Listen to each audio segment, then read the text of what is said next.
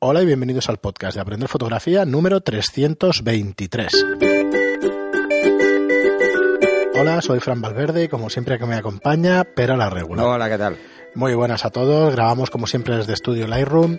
Soy Fran Valverde y me acompaña Pera la Regula, fotógrafo de moda y publicidad y formador.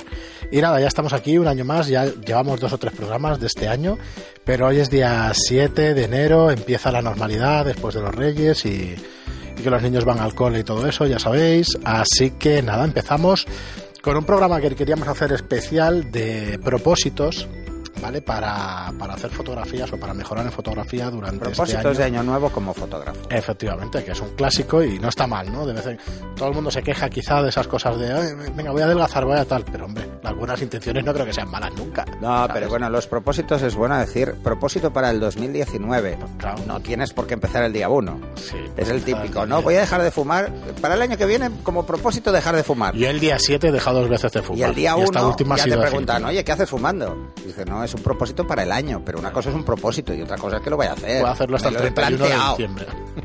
Muy bien, y antes de yo me empezar, lo planteo cada año. Antes de empezar, yo lo dejé el día 7 de enero. Cada 7 de enero dejo... ¿Te acuerdas? ¿Dejas algo? No, eh, dejé de fumar hace cuatro años. Ah, y había dejado ya. una vez. Y bueno, estuve tres años, volví, pero ahora ya llevo cuatro o cinco y creo que es definitivo. Yo hay dos propósitos que nunca me oirás. No digas el segundo, ni solo el de fumar, ¿no? No, y el otro es dejar de tomar café. Eh, bueno, yo es que no, No, sé si... no. Pero no es tan malo, ni de lejos. Bueno, eso Aunque no pregúntaselo es bueno. a mi cardióloga.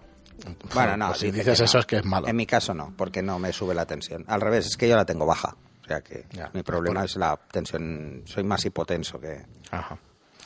Muy bien, y antes de empezar con el tema de hoy, queríamos recordaros, como siempre, aprenderfotografía.online barra cursos, que es la plataforma. Esto, ojo, que esto, que nadie lo apunte, ¿eh? que soy hipotenso, porque esto es ley orgánica de protección de datos. no, es una coña, luego, luego lo explico. Luego, si quieres, sí, comenta un poquillo y ya No, está. no, que que tampoco- nadie lo apunte, porque. Bueno, nada. Muy bien, Aunque lo he dicho públicamente. que no Entonces, pasa nada, había... Es una cesión tácita de esa información. Bueno, lo explico yo. Había una pequeña discusión o una pequeña... No, hay, hay, hay o visiones distintas o enfrentadas sobre qué se puede hacer una fotografía, qué no, qué ley es Sí. aplicable a una Entonces, La gente fotografía. preguntaba sobre unos temas concretos, pero como casi siempre pasa, esto degenera. Entonces se acaba preguntando sobre muchas cosas y eh, se hace, se monta bastante lío con, con- con lo que son los derechos de imagen. Eh, pero bueno, in- si tenéis alguna duda al respecto sobre los derechos de imagen, de verdad, yo lo que os recomiendo es que os leáis la, el, La ley, sí. la ley es una es un es un decreto ley es una ley orgánica es la ley pero no la de protección de, de datos sino la del derecho a la- al honor a la intimidad personal y familiar Y el imagen. derecho a la propia imagen que es fácil de leer porque a lo que nos puede afectar como fotógrafos solo es un punto concreto de esa ley que habla de la fotografía y del vídeo, o sea, del hecho de captar imágenes, tanto en, en vídeo como en foto, y es el que nos afecta como fotógrafos. Olvidaros de la LOPD. La LOPD trata la imagen personal como un dato personal, Sí. pero como un dato más, como el apellido, el nombre, el DNI. Sí, a ver, es para- un dato más. Yo sabes que hicimos Y el hay proyecto mucha hace confusión poco. al respecto de la LOPD con respecto a la de los derechos de imagen. Son dos leyes, dos leyes diferentes. Y prevalece siempre la más restrictiva. Sí, eso es Y la más restrictiva es la imagen. Vale, y luego hay otra cosa que permanece, que es el derecho del juez a interpretar la ley. O sea, que tanta No, discusión... Si no hay jurisprudencia al respecto. lo sé, pero, pero al final, sí, sí, pero tú lees una ley y el juez la lee y te eso lo aseguro que no explico también en Telegram. O sea, eh, la ley es aplicable en función de cada caso. Porque puede haber un caso específico. Interpreta la ley para ese caso Mira, específico. os pongo un ejemplo. Eh, el no tener un consentimiento escrito de una modelo para hacer unas fotos. Un juez puede estimar que existe un, un consentimiento tácito, porque ha posado más de una vez, por ejemplo, eh, y otro no. Por si no hay un consentimiento escrito, es la palabra de la modelo contra la tuya. Entonces puede fallar a favor de la modelo en ese caso. Así depende que de para los argumentos evitar, del abogado y depende de para unas evitar, porque hay jurisprudencia en ambos aspectos, para evitar que te pase esto, Mejor pues, ponlo por escrito. sí. mejor por escrito. O sea, todas las cosas mejor por escrito. Entonces, la- una parte que no quedaba clara es el tema de las bodas. Bueno, pues se le pasa la pelota a los novios. Hay una cláusula que yo pongo en, en los cuando he hecho bodas, lo he puesto, he hecho muy pocas, pero he hecho a famosillos. Entonces, pues quieras o no todavía es más delicado, donde ellos son los responsables de obtener la cesión de derechos de imagen para ese evento. claro, de su familia Punto. o de las personas que Y luego esas fotos, los, eh, los novios las hacen públicas, ya se apañarán, es su problema, no es el mío. ¿Vale? Es así. Sí, sí. Y, y entonces así os cubrís. Pero bueno, si alguien tiene dudas, eh, mm, voy a subir, igual que subí un, un- un acuerdo de cesión de derechos de imagen, eh, subiré un contrato tipo de bodas. Por si alguien le. Sí, a ver, ese Creo acuerdo de derechos de ya, imagen ¿eh? que has subido, pero la- lo pasé yo también por la empresa que nos ha hecho lo de la LOPD, Eh. que había que ponerse al día en abril o en mayo, ya no me acuerdo. Eh, que ningún problema, que era lo que había que hacer y ya está. No, o sea, que es que, no que ha cambiado, no ha cambiado tanto la ley como se No, decía durante no, este es que la ley no ha cambiado en ese aspecto. Por eso. Lo único que ha sido sepáis. que es más restrictiva con los cuerpos y fuerzas de seguridad del Estado. Sí, pero no en el Pero más y restrictiva que antes, que ya era muy restrictiva. Tú no puedes hacerle fotos a la policía porque sí. A ver, lo, lo hablamos una vez, tiene su lógica. Lo que pasa es que Y luego... lo que ha cambiado son las consecuencias. O sea, o hasta dónde puede la policía intervenir un equipo. Por ejemplo, en el caso de que considere que se está violando eso. Pero ojo, también son restrictivas para la policía. Tiene que abrir, eh, tiene que llevar tú y la cámara al juzgado, presentar una demanda, pero si no, no puede ni tocar tu cámara. O sea, tiene que ir al juzgado. Es el juzgado el que dice, oiga, usted debe entregar la cámara. Bueno, como, como no muchísimas otras cosas, ¿eh? La Como gente- cualquier cosa. Sí, Pero ahora se lo piensa que lo de claro. los ocupas y tal, la policía Pero no puede se, entrar. Se montó ¿eh? mucho follón, eh, compañeros de prensa, que no les quedaba claro. Mirar, de verdad, eh, es una cosa que es un poco de perogrullo y de sentido común. Si tenéis una duda, por pequeña que sea, hay que ir a la fuente de la A información. mí siempre me gusta decir eso, Mira. ir a la fuente. Eh, ni lo que digan los periódicos, ni lo que digamos nosotros en el podcast. No, os vais a la ley y punto, la leéis. Que no la entendéis, le preguntáis qué quiere decir a un abogado. Punto, y ya está. Y es que es lo mejor, de verdad. Yo os explico, porque bueno, algo ya sé de esto, llevo ya unos años, y os explico mm, lo, que, lo que yo he visto y lo que yo he hablado con un abogado. Y Yo, por eso no se trata de- En sí. mis contratos hay No una sé. serie de cláusulas que pongo siempre precisamente por cubrirme. Pero, pero bueno, mm, no, no os digo que me creáis, ¿eh? de verdad. Si tenéis una duda, lo mejor es ir a la fuente, y la fuente es la ley, en el caso de, de lo que son derechos. En otras cosas, las opiniones, yo siempre lo digo, que las opiniones son como los culos, cada uno tiene el suyo. Eso lo puse como ejemplo en una discusión con unos amigos y tal. Y Les dijiste. hizo una gracia. no la había hace años que digo esa es frase, verdad, que no es es mía, ¿eh? seguramente No. la inventó otro, Claro, pero no. la, he dicho des- la digo desde hace muchísimos años. Y es que es verdad. Yo puedo tener mi opinión sobre cómo es la ley. Mejor, peor, pero lo que es inapelable es que lo que es la ley es lo que hay. Y otra frase que me dijeron a mí una vez, os voy a explicar una anécdota muy buena. Me acababan de hacer ejecutivo y entonces me voy a uno de los socios de la compañía y me habían hecho ejecutivo responsable de un área nueva que se había creado y que yo no tenía ni puñetera idea de qué era, ¿vale? Bueno, cómo se gestionaba, más que de qué era, que sí que sabía de qué era, ¿no? Y le digo al socio, le digo, oye, no diré el nombre, pero si me estás escuchando seguro que sabes quién es. No creo que me escuche, pero bueno. Y le digo, oye, mira, esto lo habéis creado vosotros, lo había creado dos socios o un socio de la compañía. Est- Estoy hablando de una multinacional americana muy grande, ¿eh? Sí. Y le digo, oye, mm, como lo habéis creado vosotros, pues oye, me orientáis un poco para ver qué, qué tengo que hacer, al menos para arrancarlo, porque no se había hecho. Se había intentado un- unos años antes y había fracasado. Y entonces me pasaron a mí este marrón, ¿no? Y me contesta, tú procura no cagarla. O sea, no, es más, no, no solo no te voy a decir nada, sino que además procura no cagarla. Y me dice, procura no cagarla porque el Eso desconocimiento de la ley no exime de su cumplimiento. Y me suelta la frase de Es la otra de las Lola fases Flores. lapidarias que debemos tener en mente. Esto siempre. se lo dijeron a la Lola Flores cuando dijo que ella no, Que no sabía, sabía que había que pagar a, a Hacienda. Y pues, le soltaron esta Sí, sí, frase. ni, eso- eso ni, ni muchas otras cosas las sabemos nadie, pero esto es así. Es lo que hay. Mm, O sea, las, las leyes están para eso. Nos pueden gustar más, nos pueden gustar menos, pero las leyes son las que son. Y yo estoy un poco hasta las narices de las interpretaciones de las leyes que no nos corresponde a nosotros, sino a los jueces. No, es lo que te O quiero sea, decir. a no nos corresponde interpretar la ley. Hay que leerla y hay que intentar entenderla. Y si no la entiendes, preguntar ¿a quién? A quien te pueda responder. Sí, pero a ver, esto seguramente os habrá pasado a más de uno. Vete a mirar o vete a Hacienda a preguntar qué epígrafe es tu negocio y si vas a un funcionario te dirá uno y si vas a otro funcionario te dirá otro. Porque depende un poquito de los matices, del tal, y si intentas ser ordenado y tener las cosas bien, pero es imposible. Pero yo creo que esto es un complot judeo-masónico Es posible. para, Para hacerte más. pagar un gestor. Para que paguen más. No, para hacerte pagar un gestor, porque igual. El que está por la mañana en, en la Esto pasa, ¿eh? Pero la- no, lo, no lo he dicho en coña. En a- Hacienda igual luego tiene una gestoría. Es que vas O es allí y asesor de te están, gestoría, y te están asesorando una cosa, y otro funcionario te asesora en otra. No sé la ley de incompatibilidades si se les podría aplicar a estos funcionarios. Pues habría que mirarlo. No, lo porque igual que los una- médicos están en la consulta de la Seguridad Social y luego por la tarde tienen la privada. Perdona, pero por, por un caso que viví muy de cerca, en la ley concursal, Eh. Un tío que está de abogado concursal puede tener liquidación de bienes y puede tener una serie de cosas que dices, esto es... Raro o de sea, cojones, sí, sí. Raro no. Lo Está hecho para que liquiden para que liquiden bueno, Bueno, cosas hay una que no frase muy, deberían muy, muy del país que es y el que quiera entender que entienda. no, no, No, no, ya. Pero lo echa la ley, era- echa la trampa. Lo de O sea, ley el que hace la ley es el que tiene más números de escaquearse. Por eso vemos todos estos casos de corrupción y es porque conocen la ley y van al límite. Antes, en, en Estados Unidos, por ejemplo, hay legislación muy bestia en el mundo empresarial. En ese país no hay. No hay. Nada. Cero.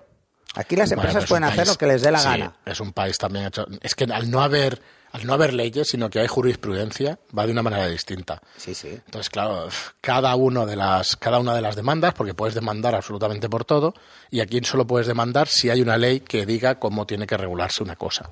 Y es un Exacto. poco la si principal no existe diferencia. legislación, Efectivamente. no es ilegal. Eso allí.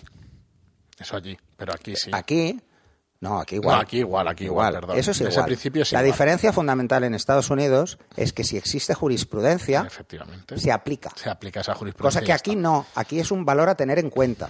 Pero puede cambiar la jurisprudencia. Por eso, Sí, sí, puede el Tribunal Supremo decir una cosa sí, y puede 10 decir otra cambiar cosa. Y entonces, eh, mira, es lo que ha pasado, por ejemplo, con los créditos hipotecarios. Este follón que ha habido este año. Que un juzgado ha dicho esto Y luego ha venido, y luego ha Supremo, venido el. Supremo a decir, pues va a ser que no. Que sigan pagando los que hemos pagado toda la vida. Eh, Bueno, algo se ha arreglado y tal, por lo menos se ha forzado al gobierno a hacer algo también, no está mal, pero es bueno, igual, poca es cosa, igual, poca no cosa hemos de conseguido. nada. Hostia, nos está quedando muy político esto, ¿eh? No, no, no, no es intención No, de no, ser pero es político igual, ni es, mucho es menos. cierto. O sea, al final, mm, de verdad, si tenéis dudas, para mí es un placer sí, contestaros. Primero ir a la fuente, Para mí es un placer contestaros en la medida que pueda contestaros. Yo no soy abogado, aunque llevo muchos años leyéndome eh, legislación, No, pero bueno, tampoco se porque trata mi trabajo me lo exigía antes y porque por la costumbre. Tengo una puñetera costumbre que os recomiendo a todos, que es leer. me va bien. Bueno, Sobre eso- todo eso es el programa- eso con los consejos. eh, llevamos, sí, llevamos casi 15 minutos, entonces vamos a hacer la primera entrada- parte. De entrada, solo eh, os lanzo ya para cerrar este tema. De verdad, se tarda cinco minutos en, en leer la ley del derecho al honor, a la intimidad personal y familiar y la imagen, imagen y la imagen y la propia imagen, perdón. Leeroslo, de verdad, es, es, un, es muy corto. El punto que habla de la fotografía es solo un punto muy concreto. Mira, la voy a poner en el podcast. No hay, no hay más. Eh, el que no lo sepa encontrar es fácil. En Google ponéis derechos de imagen BOE Nada, pongo las notas del directos. programa y así lo. y luego aparte, si no sabéis exactamente, si no sabéis el punto concreto, en la red social hay un artículo que yo escribí hace 10 años sobre esto. Pensar que, que esta ley es del año 82, o sea que es anterior a la Ley Orgánica de Protección de Datos, que por cierto no tiene nada que ver con esto. Ah, puntualizo. Muy bien, pues vamos con la primera parte, porque nos quedarán yo creo que dos programas, eh, de los propósitos de Año Nuevo para mejorar nuestras fotografías. Espera, ¿qué hemos de hacer en general para mejorar nuestras fotos? Por lo menos como propósitos de Año Nuevo. Aunque sean obvios, aunque sea una cosa, pero yo creo que en los programas una de las cosas que mejor hacemos eh, es incentivar a la gente a hacer fotos. A sacarle esas ganas que tengan de hacer fotos, salir a la calle e ir haciendo. Entonces, ¿qué podemos hacer para mejorar nuestras fotografías? Lo primero, Lo primero, lo primero, lo primero, lo primero es conocer nuestro equipo. correcto, Plantearnos como propósito del año leernos el manual de la cámara, si no lo hemos hecho ya. ¿Mm? Evidentemente, muchos de estos propósitos, eh, si ya los habéis hecho, pues igual un repasillo, Es que son propósitos de año nuevo para mejorar, o, sea que y no si está mal. no lo habéis hecho, pues sí, es un propósito de año, de año nuevo, sería conocer mi equipo. No solo la cámara, ¿eh? Eh, yo os recomiendo que leáis información de los fabricantes, eh, por ejemplo, de las ópticas. Lo que siempre dices, esta óptica está Sí. diseñada para interior, Mira, para yo tal. no sé cómo lo gestiona esto Nikon, lo miraré si queréis, pero en Canon hay una serie de white papers, o sea, de papeles blancos. Bueno, el concepto white paper es- se utiliza mucho eh, en el mundo anglosajón, sobre todo en Estados Unidos, para indicar eh, especificaciones como de alto nivel. ¿eh? Es para gente que quiera enterarse más de lo que ponen las especificaciones sobre algo. Es un, es un documento pensado para, casi siempre, para personas que se dedican, por ejemplo, a montar o desmontar objetivos o personas, no solo eso, ¿eh? porque no te explica cómo montar y desmontar, pero sino sí que son especificaciones más de alto nivel. Y en algunos casos de muy bajo nivel, o sea, llegan a cosas mm, que la mitad de los mortales no entienden pero que es muy recomendable su lectura. Entonces, en Canon hay dos documentos, yo os recomiendo los dos porque son muy buenos, dos white papers muy, muy buenos, uno que es el, eh, el de uso del flash, por cierto, están en inglés, el de uso del flash, donde explica cómo funciona el ETTL, cómo funcionan los modos manuales de los flash speedlight, etcétera, etcétera. ¿Y eso está en Canon USA? En Canon USA está. Vale, Además, lo ¿eh? es fácil encontrarlo en la web de Canon USA, eh, pero bueno, yo creo que si lo ponéis en voy Google lo encontraréis. white paper, Canon USA. Eh, en Canon USA, es que los americanos son muy de esto, ¿eh? Entonces, claro, si tú lo buscas en Canon España, no lo vas a encontrar porque no estará como white paper. Y Está la primera, ¿eh? está la primera, sí, sí, Sí, sí, sí, es muy fácil. el enlace, pero vamos. ¿Qué se llama? ¿Cómo se llama el documento? Flash. Eh, no sé. Insight Expertise White Papers. Sí, eh, es un apartado. No, no, pero el de Flash. Espera. Si pones, si ponéis en Google Canon Flash White Paper, te sale el primero. Bueno, Lo, lo pones y. Porque es que. Bueno, espera, si tengo el móvil aquí, yo también puedo hacer esta búsqueda. Y, y ya veréis, o sea, Está este, aquí, está aquí. este es inapelable.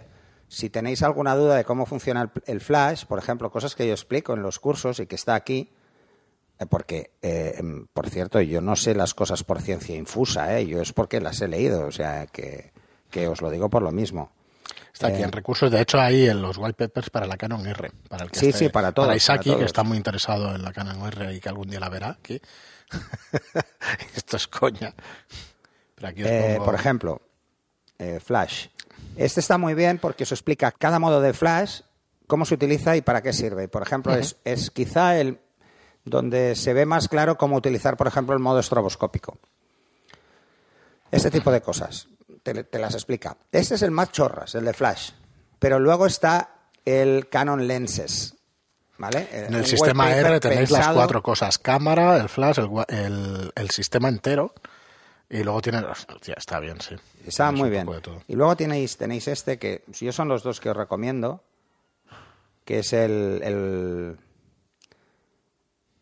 el de Canon Lenses, que lo que hace, lo que habla es de cada objetivo, qué características tiene, cuáles son las modulation transfer function de cada objetivo, eh, qué adaptadores se le pueden poner, cuál es su parasol, bueno, una información que es vital mm, porque de verdad eh, os, os puede ir muy bien. Muy bien. Pues el Vale. primer consejo es conocer nuestro equipo y conocer eh, realmente, leer el manual de nuestra cámara, buscar estos documentos que decimos del white paper, por ejemplo, en Canon. Yo en Nikon, que yo sepa, no existe, pero tampoco conocía el de Canon, o sea que no. Es que está el de RF, que son las lentes antiguas, y el de EF. Sí. O sea, están los dos. Y el R Y el de mirrorless ahora también. ahora el de Mira, ahora acabo de ver está, que está sí. el white paper de Sí. mirrorless, de Canon M. Eh, y el Canon R. O sea, la ostras, esto es, está muy bien, ¿eh? Ojo, no os confundáis con los white papers que hay en Canon Rumors, ¿eh? Y no son no instrucciones, los no, está hecho para marketing, ¿eh? porque ahora lo estoy mirando, No, la no, maquetación es, Son- es una cosa muy austera y tal. Son muy críticos. Sí, Incluso te explican las debilidades de algunos objetivos, Sí, las te está ves diciendo, claras mira, porque, la porque diagonal, bueno, la diagonal, el radio de lo que es la montura, de los 12 pins que lleva la RF en, en, eh, en lugar de la F, o sea, en lugar de 8 pins ya Pero lleva en el 12 de pins. te das cuenta porque te explican cómo funcionan las modulation transfer function, cómo se leen Y claro, te ponen las curvas de todos los objetivos y ves cuáles son buenos y cuáles Claro, son malos. Para irte a aquella web que Y te decíamos. das cuenta Es un sí, poco exacto. absurdo. ¿De dónde os pensáis que sacan esto? Claro, Eh, el- las páginas de reviews, no lo hacen ellos, lo tiran de los fabricantes, o sea, que es lo que hay, es una información. Además, pensar una cosa, ¿eh? Supongo que también debe ser pública, ¿no? O sea, tienen- Sí, están es obligados, quiero decir. a- Eso es público. Además, es que es obligatorio en Por Estados Unidos. es- Por eso aquí no es obligatorio. pero en, Estado- en Europa no es obligatoria esta información. Pero en Estados Unidos las especificaciones son obligadas. ¿Pero por qué? Porque los fabricantes, eh, además en Estados Unidos, si incumplen algo que dicen, los puedes demandar. Mm, Porque están acostumbrados a hacerlo. O sea, entonces, no engañan, porque se la juegan. Se la juegan y mucho, ¿no?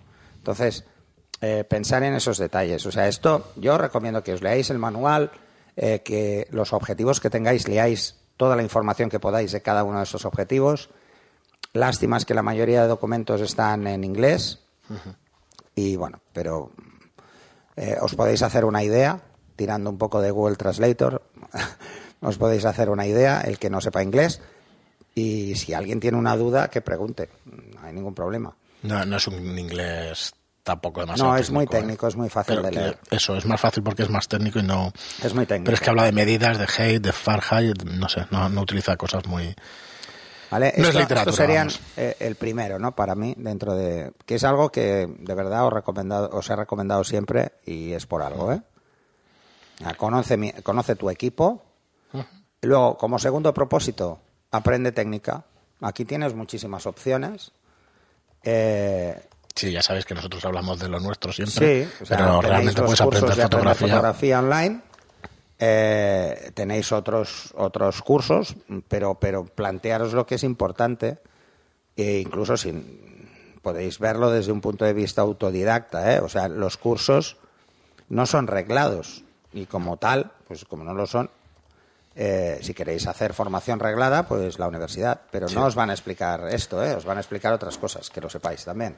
Yo seguramente sonará mucha publicidad de nuestros cursos y tal, pero cuando veo a la universidad venir aquí y hacer según qué cosas, no doy crédito.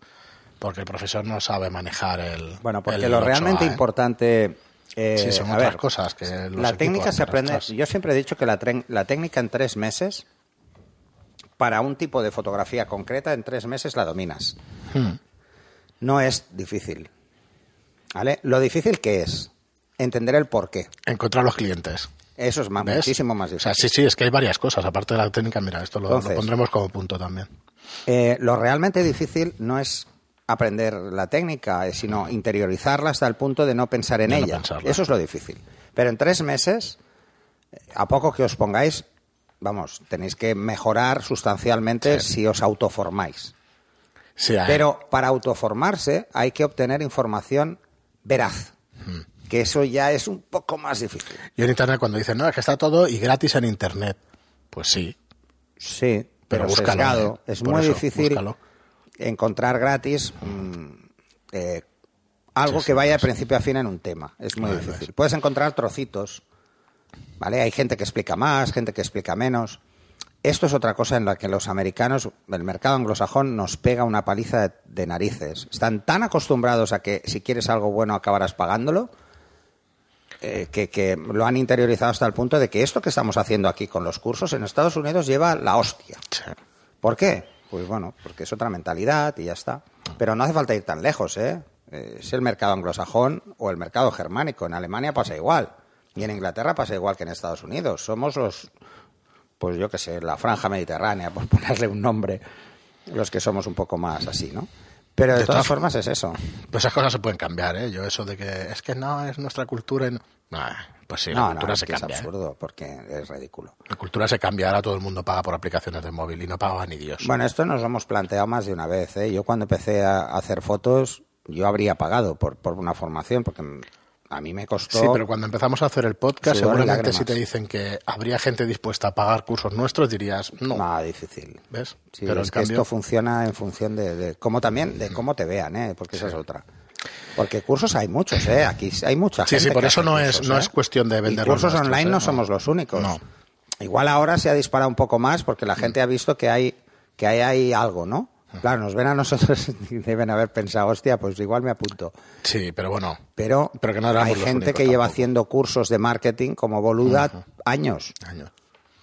¿Y qué pasa? ¿Que, que solo se estudia en la facultad? No, coño. Si hay, hay información... Muy bien, espera, pues nos vamos a quedar con esos dos primeros consejos en esta primera parte de propósitos poco de año pobre, nuevo. ¿no? A nivel fotográfico. No, hombre, llevamos 20 no, no, yo creo que es interesante lo que hemos tratado al principio y eso, y no está de más recordar todas Bueno. estas cosas de las leyes y os voy a decir otro. Venga. Ah, haz fotos. Bueno, pero este es el final, hombre, este lo tenemos que dejar para el final. Al final. Sí. Haz fotos. Sí. Para, para... No, es igual. Bueno, al final, este va a ser, sí, al final y al principio. Este va a ser, igual. después de cada consejo vamos a decir haz fotos. Es que haz fotos. O sea, la forma de hacerte a la cámara es hacer fotos. Bueno, O sea, lo que pasa es que entonces te darás cuenta de que De- cada cosa que aprendes hace que tu foto cada vez sea mejor. Entonces, Muy bien, pero lo vamos a dejar aquí porque a mí me gustaría si que conoces el equipo, más el tema de conocer si el equipo. conoces el equipo, Sí, pero tener conoces la técnica. Y la aplicas, cada vez mejoras. O sea, pues tocaremos algunos puntos un poquito más concretos de técnica, Sí, de sí, hacer fotos sí, en exteriores y todo esto en el siguiente.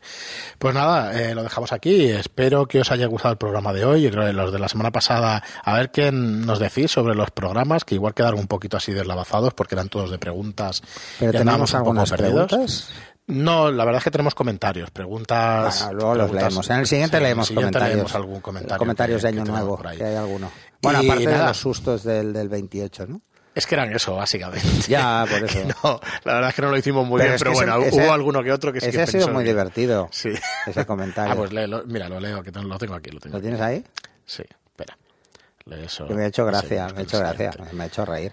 Eh, para este día de calor abrasador, el sudor frío que me habéis hecho correr por la espalda ha sido la única razón para perdonar el susto. Eh, que igual yo me había alegrado del fichaje y alucinaba con que nuevas y creativas cosas harían. Dicho lo dicho, a escuchar el resto del inocente programa. Un abrazo. Eso es Nada, por la que- aquella de que Sí, nos que íbamos a fichaba, Adobe. Nos fichaba Adobe y nos íbamos con ellos a hacer los programas. Vale. Eh, luego nos decía también. otro, dice. Raka nos decía, vamos, que quitáis el podcast y personalmente voy a buscaros y os corto los... Menos O sea- mal que hoy es el Día de los Santos Inocentes. Porque si no, ya estaría sacando los billetes. Eh, gracias por vuestra labor, Fran. Me quedé con las ganas de conocerte y visitar el estudio, pero la visita a Barcelona no me dio para más. Apera, opera, apere, opera... Es pere, pere, con E. no, pera es una fruta. Escrito con pere. Escrito como pere. Pera es una fruta. ¿eh? Dice, como se diga, eh, siempre, eh, Lo que, que pasa siempre es me que lío se si la pronuncia suerte mal en, en-. A ver, esto para los que no seáis catalanes, os lo explico, es muy fácil. En, el catalán de Barcelona es el peor de todos, ¿no? Y se pronuncia pera, pero, digamos. Pero es que no es una A, es Es una, una E. E pronunciada E sí, abierta. bueno, pero Sí, es sí, pere. sí. ¿Mm? En realidad es pere. Lo que pasa es que eh, Como es como más fácil decir pera para un castellano que pere. Por eso todo Muy el mundo bien. me llama pera.